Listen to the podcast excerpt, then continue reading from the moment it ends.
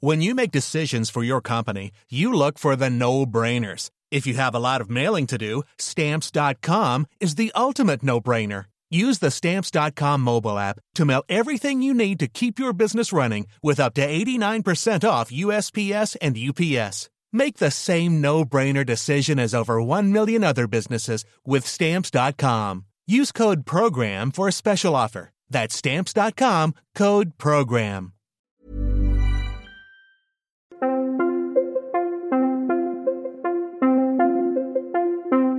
Bonjour, je suis François Reinhardt et je vais vous présenter Histoire inattendue, un podcast de l'Obs qui vous raconte l'histoire autrement. Aujourd'hui, un nouveau fait étonnant et méconnu, il s'est passé moins de temps entre Cléopâtre et nous qu'entre Cléopâtre et les premiers pharaons. Que c'est vieux tout ça, ma Cléopâtre Je relis la phrase que nous étudions aujourd'hui et je fais le calcul avec vous. Vaincu par le romain Octave, le rival de son amant Marc-Antoine, Cléopâtre se suicide en se faisant mordre par un serpent nous sommes au mois d'août de l'an 30 avant notre ère. Le lendemain de sa mort, l'Égypte devient une simple province de Rome, le monde des pharaons cesse d'exister. Il avait commencé avec le premier souverain à porter ce titre, vers 3150 avant Jésus-Christ, il aura donc duré plus de 31 siècles. De 30 avant notre ère à aujourd'hui, il y a un peu plus de 2000 ans. Cela fait donc 1000 de moins. La civilisation égyptienne s'est donc étendue sur plus de 30 siècles. D'autres modèles ont été bien plus courts. Prenons un autre exemple tiré de l'Antiquité.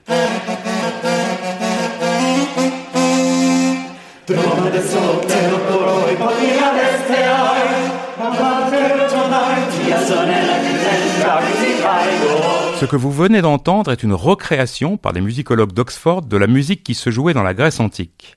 Nous voici donc à Athènes, chez Socrate, chez Périclès. Pour nous, cette cité de l'Antiquité est liée à un système politique, la démocratie. Les citoyens qui se rassemblent sur une place et qui votent pour décider de leur destin. Voici le résultat du scrutin. Votant 300, exprimé 293, majorité 147, pour 208, contre 85, l'Assemblée a adopté. En réalité, ce noble régime, à Athènes, a duré fort peu de temps. Après quelques évolutions juridiques successives, le principe de l'égalité des citoyens et de leur capacité à choisir leur destin par le vote est mis en place par un certain Clisthène vers l'an 500 avant Jésus-Christ. Il est amélioré par Périclès, le plus célèbre des Athéniens, vers 450. Seulement, la défaite contre Sparte, la rivale d'Athènes, vers l'an 400, rappelle déjà au pouvoir des dictateurs, les tyrans. La démocratie est restaurée ensuite, mais sous une forme abattardie, et elle est supprimée totalement en 322 quand la cité est conquise par le roi de Macédoine. Au total, le noble système démocratique sous la forme pure qu'on imagine aura donc duré quelques décennies et sous une forme moins glorieuse, moins de deux siècles, à l'échelle de l'histoire, c'est fort peu. D'autres événements centraux de notre mémoire ont été encore plus brefs. L'exemple le plus parlant est quasi divin.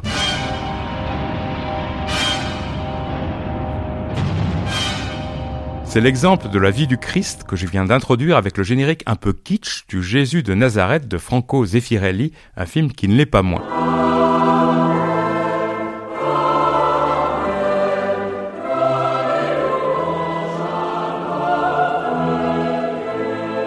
Cette vie est centrale dans notre civilisation puisqu'on en a fait le moment pivot de notre découpage du temps, avant et après Jésus-Christ. On sait que cet homme est né à Galilée cinq ou six ans avant l'an 1, la date de naissance retenue traditionnellement avait été calculée par erreur. Selon la Bible, il est mort 33 ans plus tard, crucifié par les Romains. Seulement de sa vie, on ignore pratiquement tout. Dans les évangiles, l'homme apparaît quand il se fait baptiser par Saint Jean. Il a alors environ 30 ans. De ce qui précède, que l'on appelle la vie cachée, on ne sait absolument rien. Les quelques anecdotes de l'enfance sont légendaires, le reste est nimbé de mystères. La vie de Jésus que l'on connaît commence donc lors de son baptême vers ses 30 ans et se termine avec sa crucifixion lorsqu'il a environ 33 ans. Une, deux ou trois années tout au plus qui doivent être depuis les plus étudiées, les plus disséquées, les plus détaillées de toutes les années de l'histoire du monde.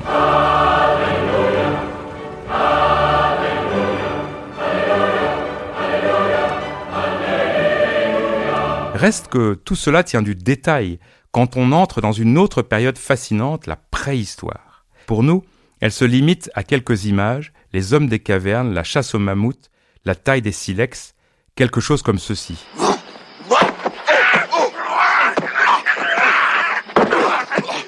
Des souvenirs qui nous viennent de La guerre du feu, le film de Jean-Jacques Hano dont on a entendu un extrait. Dans notre mémoire, c'est une virgule dont on ignore presque tout.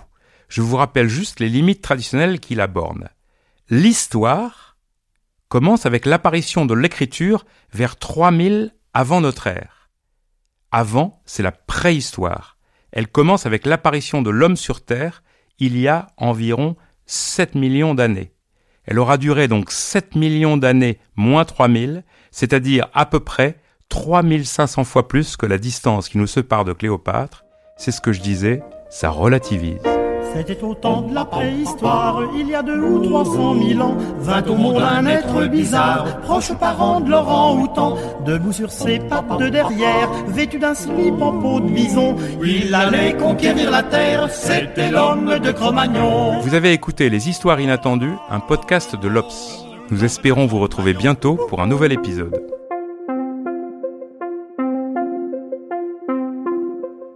Musique Godmode, réalisation Julien Bouisset, direction éditoriale Mathieu Aron.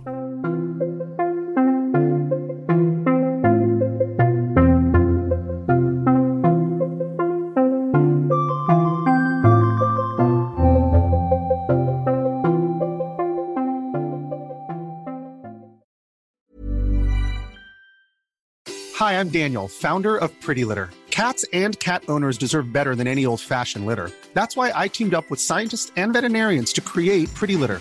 Its innovative crystal formula has superior odor control and weighs up to 80% less than clay litter. Pretty Litter even monitors health by changing colors to help detect early signs of potential illness. It's the world's smartest kitty litter.